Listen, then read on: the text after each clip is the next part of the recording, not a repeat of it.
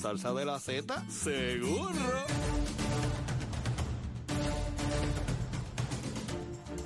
Buenos días Puerto Rico, buenos días América. Comienza Nación Z Nacional. Hoy viernes, llegó el viernes 15 de diciembre del año 2023. Soy Leito Díaz y estoy vivo gracias al Señor, contento de estar con todos ustedes a través de Z93, la emisora nacional de la salsa, la aplicación La Música en nuestra página de Facebook de Nación Z, listo, ready, deseoso de comenzar a quemar el cañaveral. Besitos en el cutis para todos y todas. Pero antes, a los titulares con Emanuel Pacheco.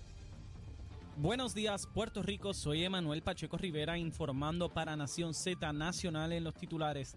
Tras más de dos décadas de su primera elección, el alcalde de Bayamón, Ramón Luis Rivera Cruz, anunció que busca la reelección para el 2024 y anticipó que sería su último cuatrenio liderando la administración del municipio. Por otra parte, la Agencia Federal para el Manejo de Emergencias dio paso recientemente a cuatro proyectos de reconstrucción para la flota de generación eléctrica ascendientes a 1.649 millones de dólares, incluyendo una iniciativa de instalación de baterías de almacenamiento de energía que según Genera PR reducirá en un 90% los relevos de carga una vez estén en funcionamiento. Por último, tras casi cuatro décadas desde su construcción, el antiguo centro vacacional Playa Santa en Guánica, que durante años ha albergado a empleados públicos y sus familiares, será demolido el próximo martes a un costo aproximado de 2.5 millones de dólares. Hasta aquí los titulares, les informó Emanuel Pacheco Rivera. Yo les espero en mi próxima intervención aquí en Nación Z, que usted sintoniza a través de la emisora nacional de la salsa Z93. Hablándole claro al pueblo. Nación Z Nacional, soy Leo Díaz. Buenos días a todos. Leo Díaz en Nación Z Nacional por la Z. Aquí comenzando el programa de Nación Z Nacional correspondiente hoy al viernes 15 de diciembre del año 2023, ya cerrando la semana, contento de estar con todos ustedes como siempre. Y bueno, eh, tengo que comenzar con una noticia que se produjo ayer en la mañana y es el fallecimiento de la licenciada Nidia Coto Vives. Eh, la vida está llena de contrastes y nuestras experiencias positivas o negativas son el resumen de nuestra existencia, ¿verdad? Y ayer fue un día en nuestra familia de ese tipo de contrastes, y me explico. Eh, y le ocurre a, todo ser humano, ¿no? Eh, puede haber una gran tristeza que es reemplazada por una gran alegría y viceversa y sucesivamente. Y ese fue el caso de ayer en, nuestra familia.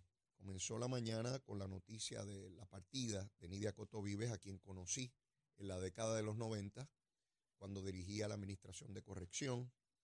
Allí conocí muy temprano, yo muy joven, eh, a una mujer brillante, aguerrida, con criterio propio, con una personalidad imponente, laboriosa, y con un compromiso social inmenso.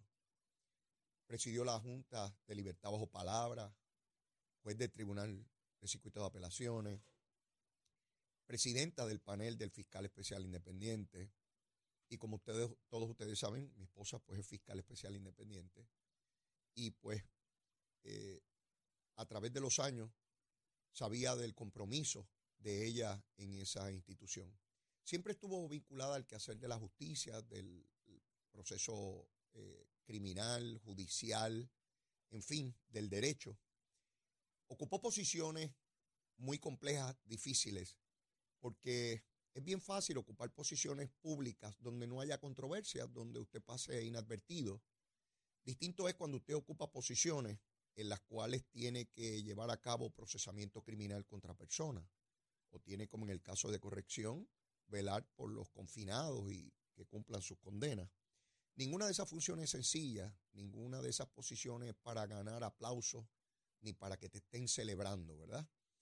Son posiciones que son altamente sujetas a la crítica y para eso hay que tener el cuero duro, hay que tener voluntad, hay que tener carácter. No se puede ser un pobre cobarde. Y yo cuando veo personas que quieren ser jueces, fiscales, lo primero que trato de identificar es más allá de los estudios y de su comprensión del derecho y de su gran capacidad que pueda tener, es si tiene el carácter, si tiene los asuntos para tomar decisiones. Si es un pobre cobarde o una pobre cobarde, no puede ocupar esas posiciones porque estará sujeto a la crítica, a, los periódicos, a la prensa y se asustará como un cabro cuando le mueven hojas secas. En el caso de Nidia Coto Vive, ocupó esas posiciones con una gallardía increíble y no se dejaba amedrentar por nada ni por nadie. Una mujer de fe inquebrantable. Formó a muchísimos funcionarios públicos bajo esos mismos criterios, bajo esos mismos parámetros. Y una de esas personas que se benefició del conocimiento, la experiencia, el carácter, y como escribió ayer mi señora esposa en las redes sociales, eh, le agradecía por las cosas que aprendió y por los regaños. Y a mí me impactó esa expresión de Zulma, porque hacer público que, ese es el proceso de formación, cuando se da ese intercambio entre dos personas inteligentes que tienen criterios propios y pueden llegar a tener diferencias y pueden llegar a tener acuerdos eh, por el bien del trabajo que realizan. Y Nidia Coto Vives fue ese tipo de funcionario público eh, que ocupó posiciones de relieve, particularmente la posición de presidenta del panel de fiscal especial independiente. Esa posición no es para ser amigos. Cualquier persona que usted le radique cargo por ser un funcionario público corrupto va a mover a todos los políticos que tenga a su alrededor para tratar de dañar su reputación. No es para ganar aplausos que se va al FEI, no es para ganar aplausos, es para hacer el trabajo que hay que hacer. Y cuando uno se va de este mundo, está claro de que cumplió con su encomienda. No importa la crítica, no importa el empuje, no importa quién plantee lo que plantee, es tener la convicción de que se actúa conforme a la ley, conforme al derecho y con entera justicia. Y el, y el, proceso determinará finalmente eh, el resultado. Y ese es el caso de Nidia Cotovive. Se despide de este mundo con una hoja de servicio excepcional, como pocos funcionarios públicos. El gobernador ha decretado tres días de duelo eh, ante la partida de Nidia Coto Vives. En la mañana recibimos esa noticia y para nosotros, pues como les dije, más allá de la relación eh, profesional de mi esposa en el FEI, una relación que, comenzó conmigo por allá en los 90, eh, a una persona que conocí cuando yo era legislador. Esa tristeza estuvo todo el día, todo el día, y todavía hoy nos acompaña, ¿verdad? Por supuesto. Pero en la tarde, fíjense cómo se dan las cosas, nuestra hija menor Isabela Cristina, esperaba por la notificación de universidades que la aceptaran. Ella solicitó a varias universidades en los Estados Unidos y ayer en la tarde debía recibir correos electrónicos de cada una de esas universidades. Ya la habían aceptado algunas universidades en días pasados, pero la de ayer era importante porque representaba la universidad que ella quería ir. Su primera opción es American University en, en Washington, D.C., donde estudió también su hermana. En este caso, ella quería o quiere estudiar relaciones internacionales y el programa es uno muy competido y, no aceptan a todo el mundo, ¿verdad? Eh, eh, y ese es el que ella quería. Llegó el momento en que llegó el correo electrónico. Ella llamó a su mamá, me llamó a mí, fuimos a la mesa, a abrir el correo electrónico. Estábamos temblando los tres, los tres. ¿Por qué? Porque en la vida uno busca lograr cosas. A veces se logran y a veces no. Y antes de abrir ese correo electrónico estábamos todos claros de que si la aceptaban todo sería alegría, pero si no la aceptaban de igual manera, porque eso es parte de la formación del carácter, cuando no se logra algo, cómo intentar otra vez, cómo, cómo vamos adelante, cómo no nos vamos a arrodillar, cómo no nos vamos a dejar vencer, que hay que continuar adelante. Gracias a Dios y obviamente a la dedicación académica de Isabela, cuando abrió el correo electrónico, decía felicitaciones, usted ha sido aceptada al programa. De inmediato la alegría nos embargó, abrazos, besos y toda la cosa. Y la tristeza que habíamos tenido hasta ese momento desaparece ante esta gran felicidad. Y pensaba que así es la vida. Tristezas, alegrías, frustraciones, esperanzas. Eso es parte del correr de, de la vida. En un mismo día, dos emociones muy fuertes contradictorias entre sí. Una alegría y una tristeza. ¿Por qué les digo esto? Porque los invito y me tomo este espacio, me tomo este permiso poético aquí para hablarles de eso mismo. Ustedes me escuchan y me ven todos los días y yo trato de compartirles lo que es mi vida, porque yo estoy seguro que en muchas instancias puede ser reflejo de la de ustedes o de sus seres queridos. Ayer, para nosotros fue excepcional porque admitieron a Isabela, pero conozco a muchos a cuyos hijos no los aceptaron en la universidad que querían. Pues ya habrá otra universidad. El mundo no acaba ahí. Cuando uno acaba o está por acabar sus días en este mundo, por lo menos avanza en la edad como yo, que puedo ya mirar hacia atrás y no es que espere irme mañana, ¿verdad? Ni mucho menos, pero uno nunca sabe. A los 61 años miro para atrás y veo que me preocupé de cosas que no había por qué preocuparse, que di luchas en unos asuntos que no había por qué darlo, pero eso es parte del crecimiento. Y entonces uno trata de, con los hijos particularmente, enseñarles que cualquier cosa se puede sobrellevar cualquier cosa. Lo único que ya no podemos superar es cuando tenemos que partir de aquí. No importa los grandes dictadores, emperadores, gobernantes, presidentes, no importa cuán acaudalado se pueda hacer, no importa cuántos éxitos en la vida se pueda tener, en algún punto tenemos que partir. Y yo creo que ese debe ser el, el momento para examinar todo lo que hacemos en la vida. No importa los logros o los fracasos, en algún momento todos, todos tenemos que partir. Y eso debe ser una gran lección de vida en términos particularmente para nuestros hijos, enseñarles cuáles son las luchas que deben dar y cómo las tienen que dar. Por supuesto, uno quisiera para los hijos que lo lograran todo, pero la vida no es así. Isabela logró eso ayer, pero habrán cosas en su vida que no va a poder lograr, aun cuando luche por ella, porque es la naturaleza de la existencia y ella lo tiene que entender y lo tiene que superar, como cada uno de nosotros lo tiene que hacer de igual manera. Así es que a toda la familia de Nidia Cotovive, mi abrazo solidario y el orgullo. Tienen que estar profundamente orgullosos de esa excepcional mujer que dio tanto por el servicio público y deja una huella inmensa en, el pueblo eh, de Puerto Rico. Y a Isabela Cristina, pues imagínense ustedes, mi beso, mi abrazo, mi vida, te amo, besito en el cuti y el mayor de los éxitos en tu carrera en relaciones internacionales luego quiere estudiar derecho, dice que quiere ser fiscal igual que su mamá, bueno, pues ya ustedes saben, el que lo hereda no lo hurta. En el caso de Patricia, pues ya Patricia acabó, ya llegó a casa anoche y acabó su primer semestre en derecho y estudia leyes en el estado de Luisiana. Así que ya ustedes ven, por ahí para abajo uno orgulloso, este, esperanzado y la vida misma. Bueno, como siempre, el número de la Procuraduría de la Mujer, 787-722-2977. Este es el número a llamar en caso de violencia doméstica. 722-2977. Ese número es 24-7. Cualquier persona puede llamar ahí en cualquier momento para solicitar ayuda. El número de narcóticos anónimos, para aquellos que lamentablemente están en el uso de las drogas, el 787 763-5919. 763-5919. Allí hay personas que también fueron usuarios de drogas y los pueden ayudar, hablan su propio idioma, los pueden ayudar a salir. Ellos salieron, usted también puede salir, aquellos que estén en esta grave situación. Luma, Lumita, Lumera, mire, al amanecer estaba yo jorobando a las 5 de la mañana, 492 abonados sin energía, 492. Eh, sin embargo, verifiqué, comenzando el programa a las 7 y 53, y ese número subió a 1721. Ayer hubo un apagón en el área de Atorrey, una subestación, un problema y dice Luma que, se fue y que pudieron reparar todo en una hora.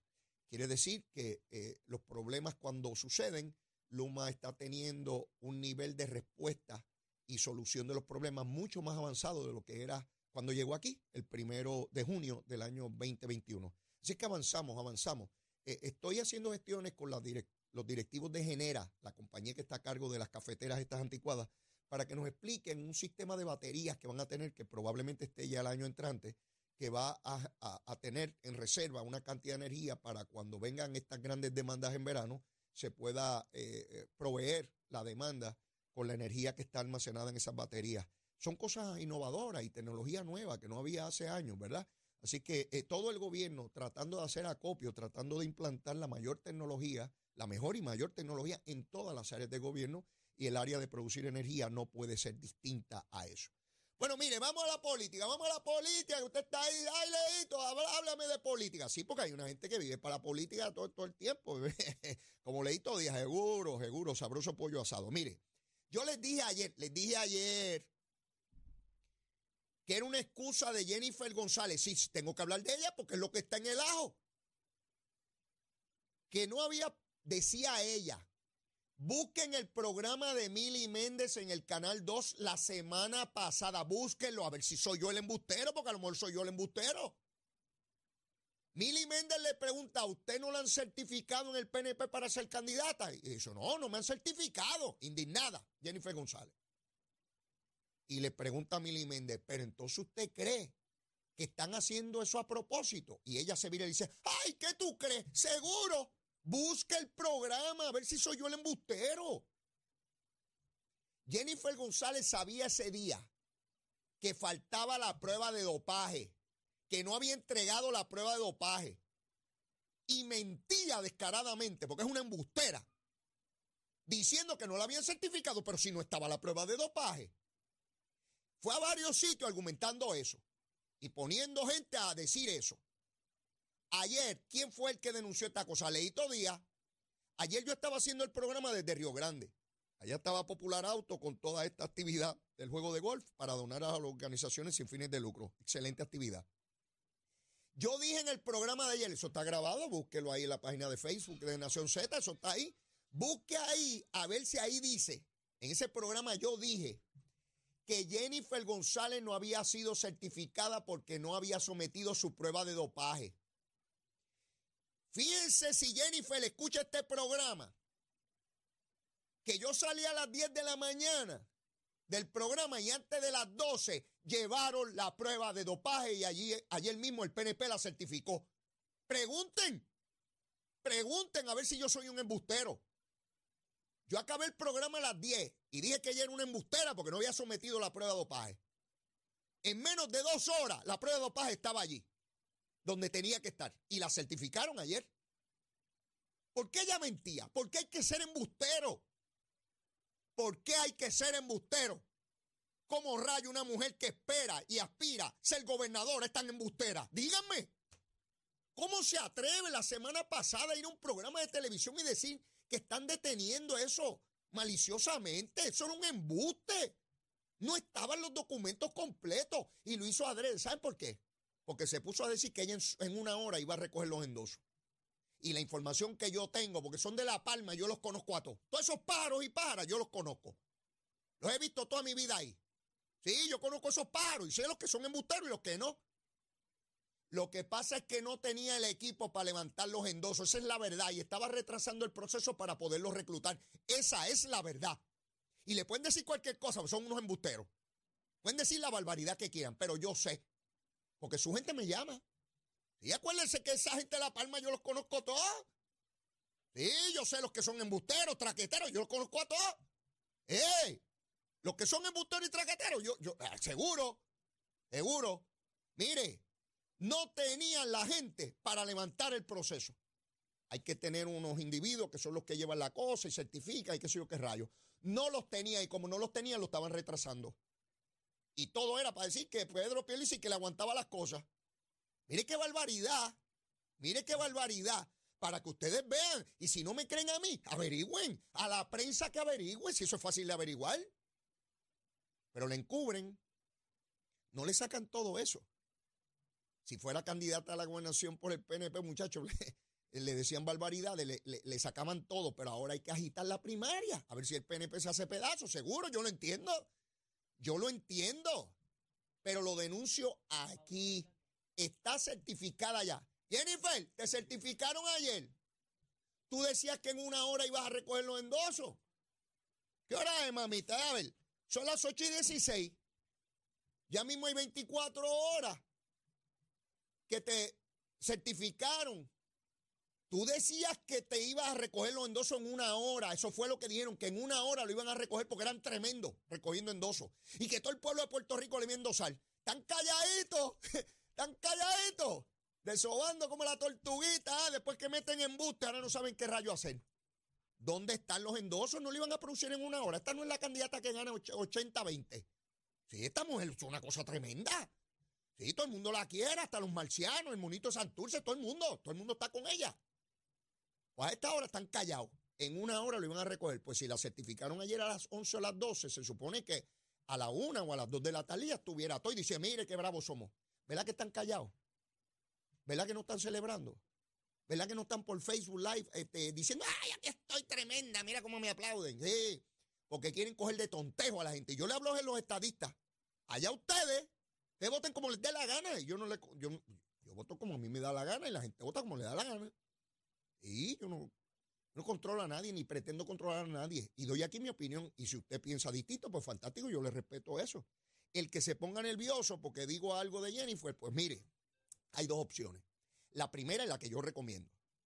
Es que se tome un té de lagartijo culeco. Eso es buenísimo y calma el ánimo. Mire, usted se bebe un té de lagartijo culeco a cualquier hora. Y puede ser con o sin comida, porque cae bien como quiera. Sí, sí, sí, esto no es como los medicamentos que tiene que ser con comida o con agua. No, no, no, es un té de lagartijo culeco y usted queda tremendo.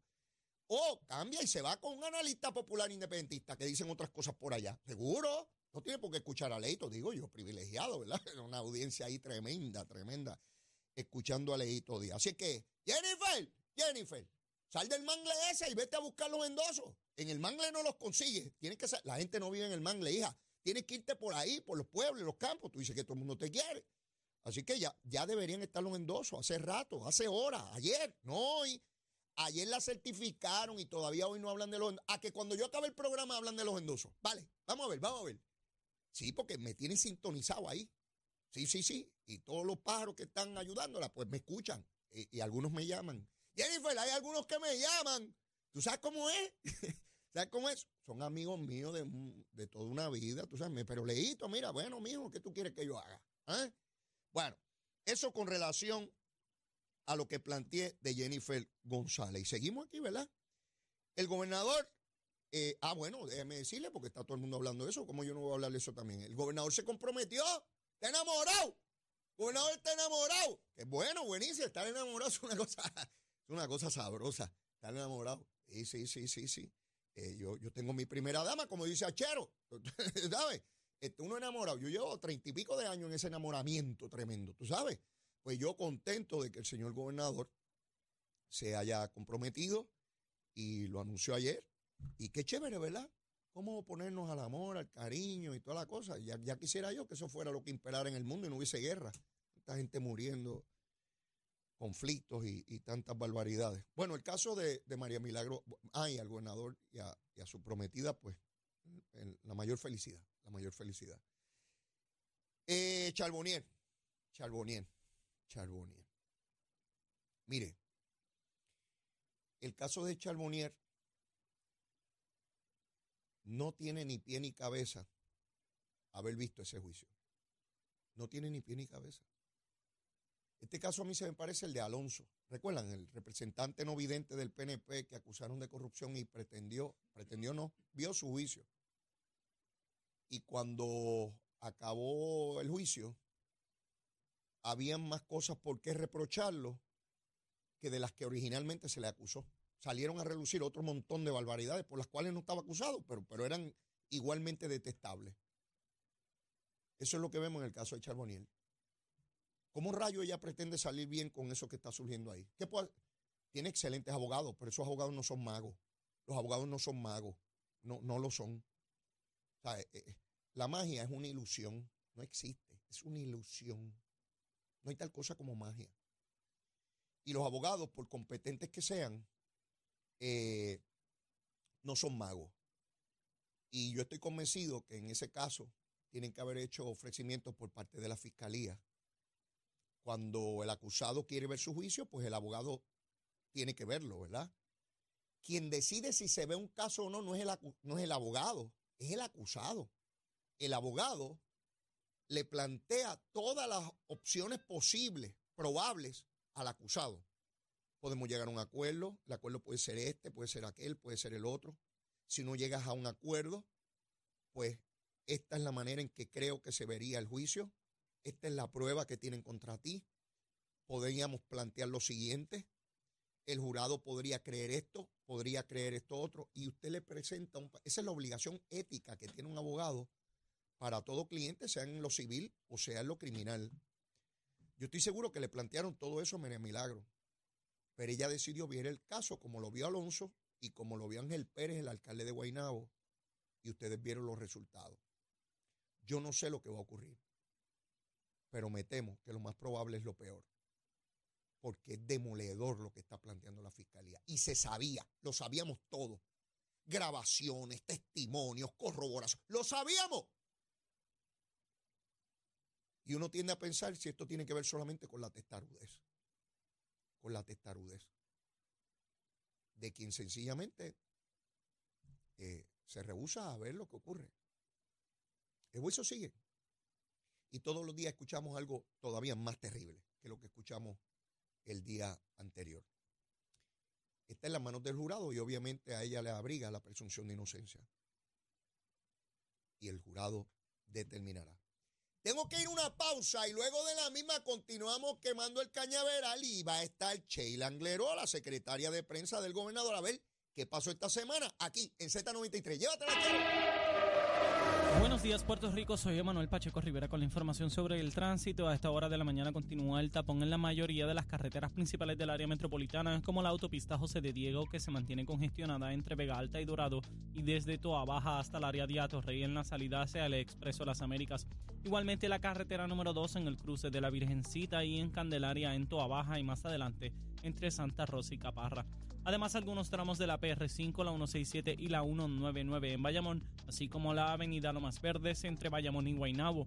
Además, la 165 entre Cataño y Guaynabo en la intersección con la PR22. El expreso Valderiotti de Castro es de la confluencia con la ruta 66 hasta el área del aeropuerto y más adelante cerca de la entrada al túnel Minillas en Santurce. Por otra parte, el ramal 8 y la avenida 65 de Infantería en Carolina y el expreso de Trujillo en dirección a Río Piedras, la 176, 177 y la 199 en Cupey y la autopista Luisa Ferré entre Montelledro y la zona del Centro Médico de Río Piedras y más al sur en Caguas y por último la 30 desde la colindancia de Juncos y Gurabo hasta la intersección con la 52 y la número 1. Hasta aquí el informe del tránsito, ahora pasamos al informe del tiempo. Para hoy viernes 15 de diciembre, el Servicio Nacional de Meteorología pronostica para todo el archipiélago un día generalmente húmedo, nublado, ventoso y lluvioso, continuando el patrón climatológico de los pasados días. Se esperan vientos fuertes y lluvias copiosas para toda la isla a través de todo el día, con la mayoría de los aguaceros en el área metropolitana, el este, el interior y el sur. Hoy los vientos se mantienen generalmente del este-noreste de 8 a 16 millas por hora, con algunas ráfagas de hasta 27 millas por hora. Además, las temperaturas máximas estarán en los altos 70 grados en las zonas montañosas y los medios a altos 80 grados en las zonas urbanas y costeras. Hasta aquí el tiempo les informó Emanuel Pacheco Rivera. Yo les espero en mi próxima intervención aquí en Nación Z que usted sintoniza a través de la emisora nacional de la salsa Z93.